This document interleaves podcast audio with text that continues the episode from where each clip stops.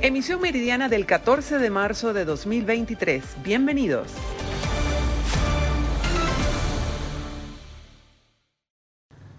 Sí, gracias por el contacto que lo establecemos a esta hora desde el estado Carabobo. Los pacientes renales destacan que cuando falla el servicio de agua por las tuberías o la electricidad es imposible recibir la terapia sustitutiva de manera continua, comprometiendo su salud.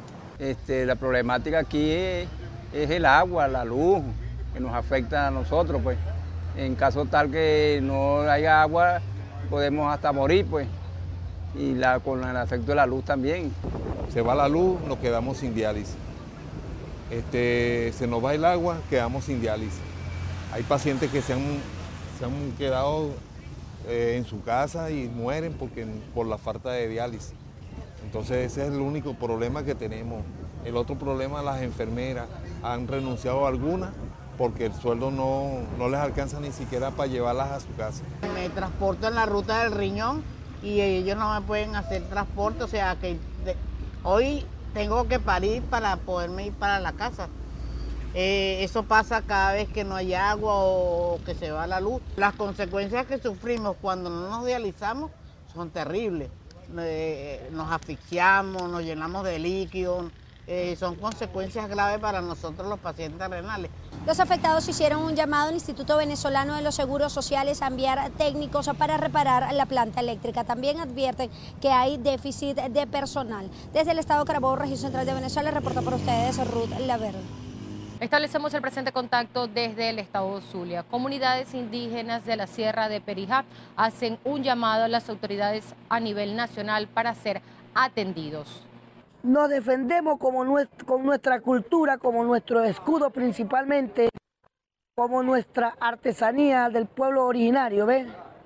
Queremos articular directamente con el presidente que quede una compra por permanencia en donde nosotros podamos así podernos sustentar a nuestra comunidad, a nuestra familia, salud medicamentos las educaciones, que se activen aquellos maestros, profesores, directores, para que nuestros hijos puedan entonces así aprender al menos a tener la lectura en cuenta, a leer, a escribir su nombre, que hoy en día está paralizado, pero no está paralizado el gobierno, el apoyo del gobierno en el sentido de que hay pago de aquellos ciudadanos, ciudadanas que están recibiendo por medio de la salud, por medio de la educación, por medio de los ministerios.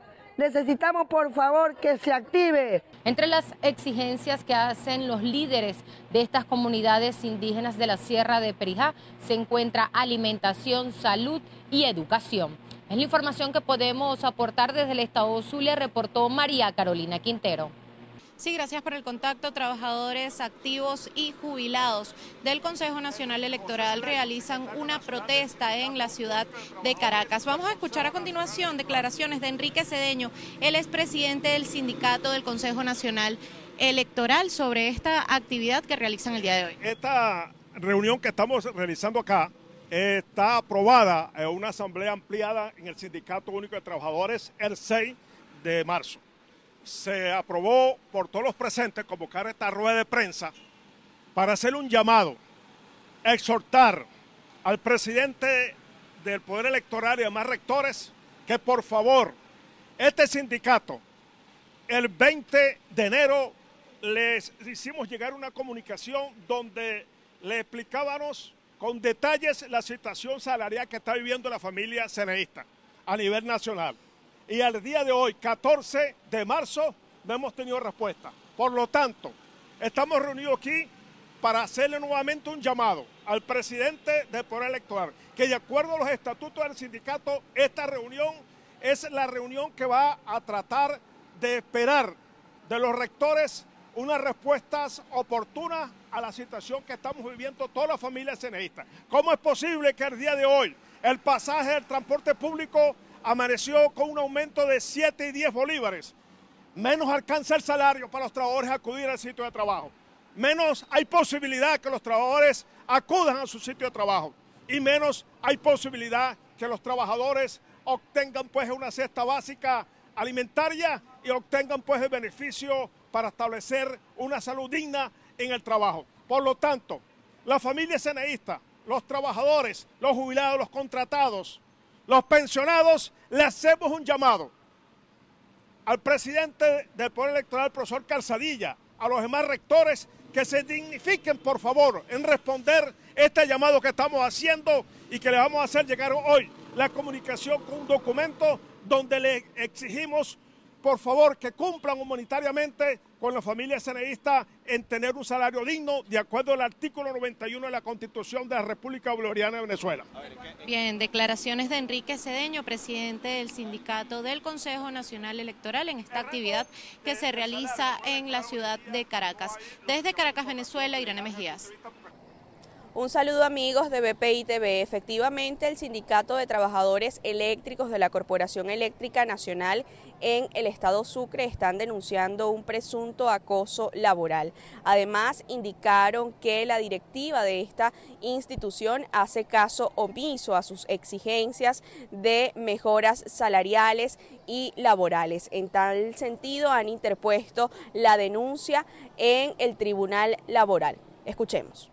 Hay una serie de atropellos contra los trabajadores, acoso contra los trabajadores y las trabajadoras, lo cual ha decidido, o por lo menos una trabajadora, interponer ante, ante la Fiscalía una denuncia por acoso, acoso laboral, por acoso a su persona. Asimismo, hay trabajadores que están insistiendo en demandar e interponer denuncia contra la gerencia de la empresa por estos acosos que se vienen presentando por los diferentes eh, supervisores y directores de la empresa.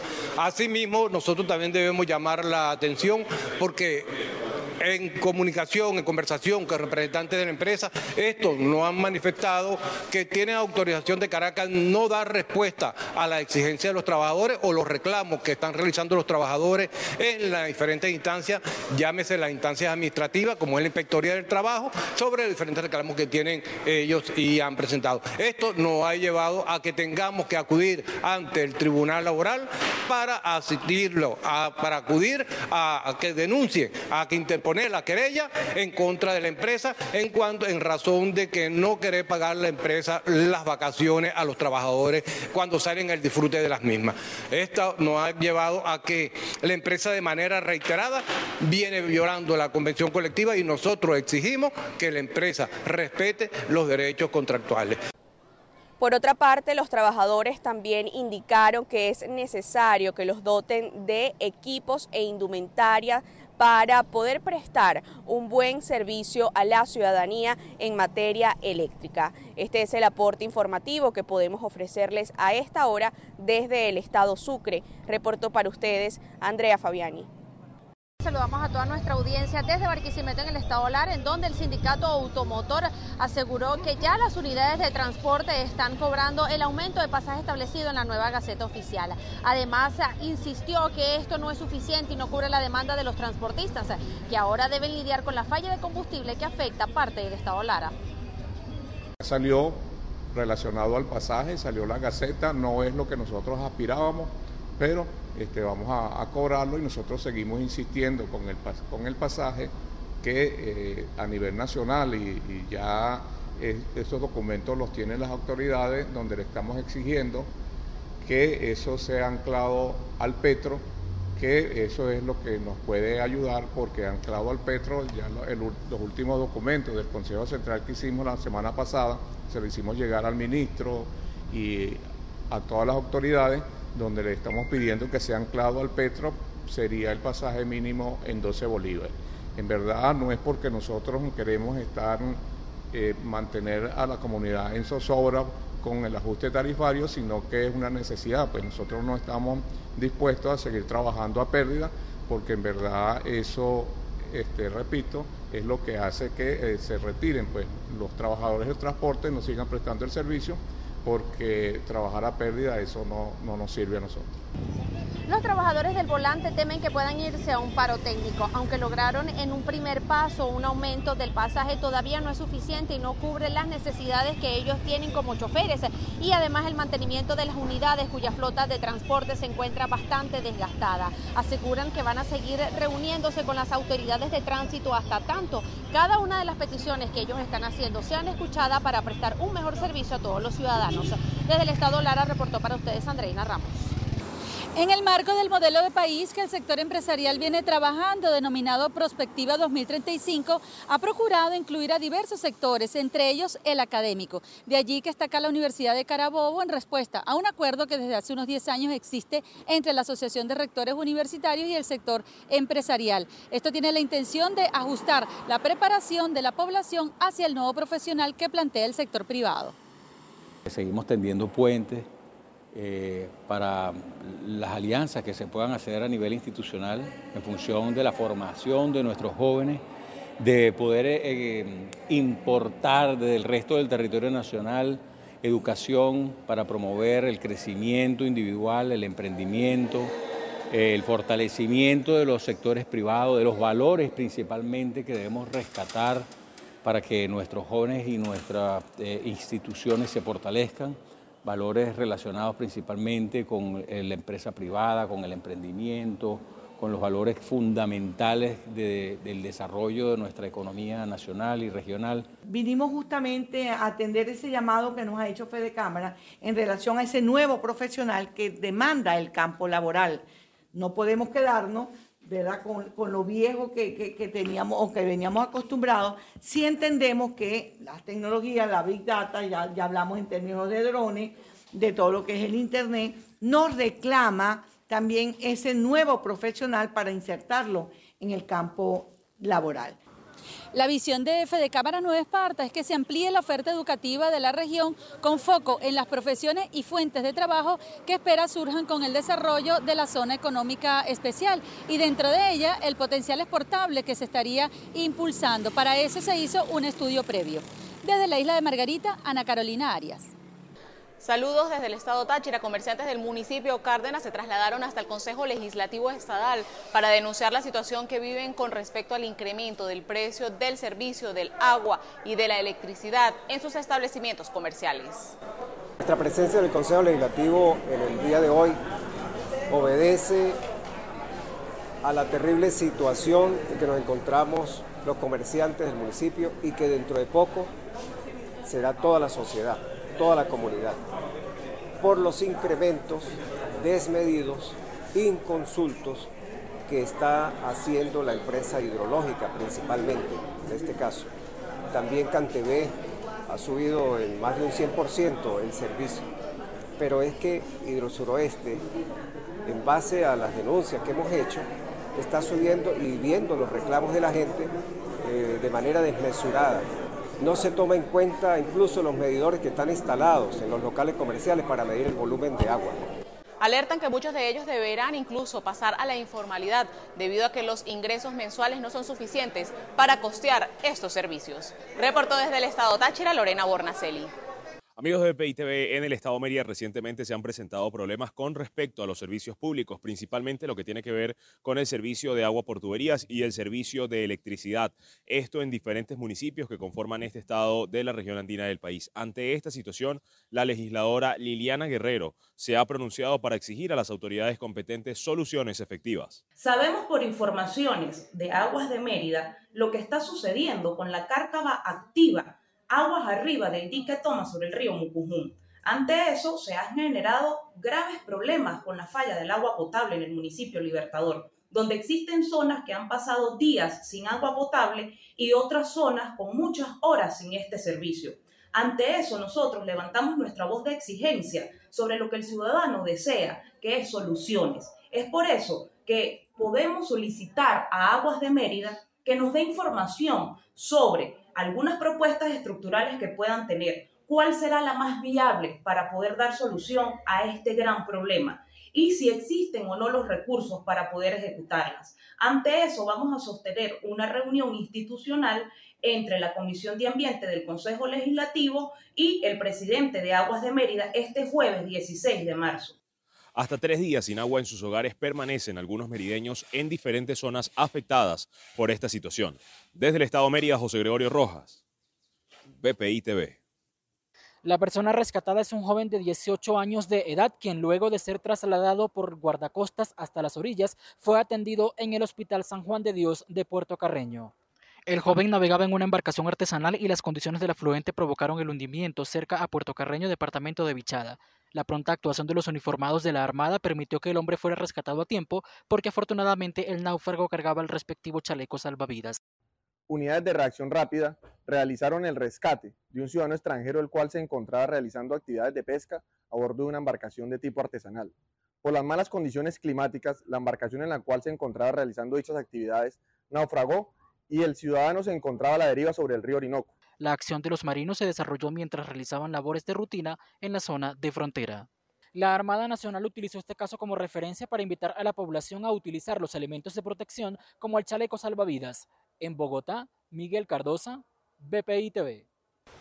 Con esta furia corre por esos días el río Chillón como consecuencia de las fuertes lluvias provocadas por el ciclón Yaku. Los más afectados han sido los vecinos del limeño distrito de Comas, donde la crecida arrasó con al menos 29 hogares rústicos próximos a la orilla, que divide los distritos limeños de Puente Piedra y Comas. Cintia vive en el lugar hace ocho años junto a su esposo David y denuncia la falta de apoyo de las autoridades locales y estatales. Asegura, únicamente han ido a decirles que dejen su casa. Ellos son seres humanos así como nosotros. Nosotros no tenemos a dónde ir. Si tuviéramos, no estuviéramos acá, arriesgando nuestras vidas. Pero capaz ellos no entienden eso, la necesidad de la gente. Es muy fácil decir, váyanse, allá te llevo, en la pampa. Nosotros no somos animalitos, somos seres humanos. El desalojo no parece ser la mejor opción para estas personas aferradas a su vivienda. Margaret, por ejemplo, que se mudó a la zona afectada tras el inicio de la pandemia de la COVID-19, es madre soltera de tres hijas y lo perdió todo. Hoy ruega por ayuda. De mis voy a comer, voy a dar ahora no tengo. Muchos de los damnificados se trasladaron durante la peor etapa de la pandemia a la orilla del río Chillón, donde construyeron casa con maderas y otros materiales ligeros porque no tenían el sustento para pagar sus departamentos. El área está considerado por el Ministerio de Vivienda como zona de riesgo muy alto no mitigable, como recordó la gerente de gestión de riesgo de desastres de la Municipalidad de Comas, Evelyn Vicente. Estas viviendas, además de estar en zona de faja marginal, también están contempladas como zona de riesgo muy alto, no mitigable por el Ministerio de Vivienda. Y por lo tanto, la administración, de acuerdo a esta resolución, es eh, competencia del programa de gobierno regional, es por eso que ya estamos coordinando con ellos. Vicente aseguró que a disposición de la alcaldía de Comas se ha dispuesto un albergue temporal fuera de la zona de riesgo para las familias afectadas por las inundaciones. Los líderes de Estados Unidos, Reino Unido y Australia revelaron su plan de adquisición y desarrollo de submarinos de propulsión nuclear en el marco del Pacto de Seguridad AUKUS. Aunque los países firmantes no han mencionado expresamente a China, el pacto está considerado como una alianza para contrarrestar la influencia de Pekín en la región estratégica del Indo-Pacífico. Los detalles los dieron a conocer este lunes el presidente Joe Biden y los primeros ministros Rishi Sunak y Anthony Albanese en una rueda de prensa en San Diego, California. Esta ciudad alberga una de las principales bases militares de la flota del Pacífico de Estados Unidos. Según este acuerdo, Australia comprará a Estados Unidos hasta tres submarinos de propulsión durante la década de 2030. En ese sentido, el gobierno de Canberra anunció este martes que gastará 245.000 millones de dólares en los próximos 30 años en el programa de submarinos nucleares. Por primera vez en 65 años, Estados Unidos compartirá con otro país la tecnología que está en el centro de sus submarinos de propulsión nuclear.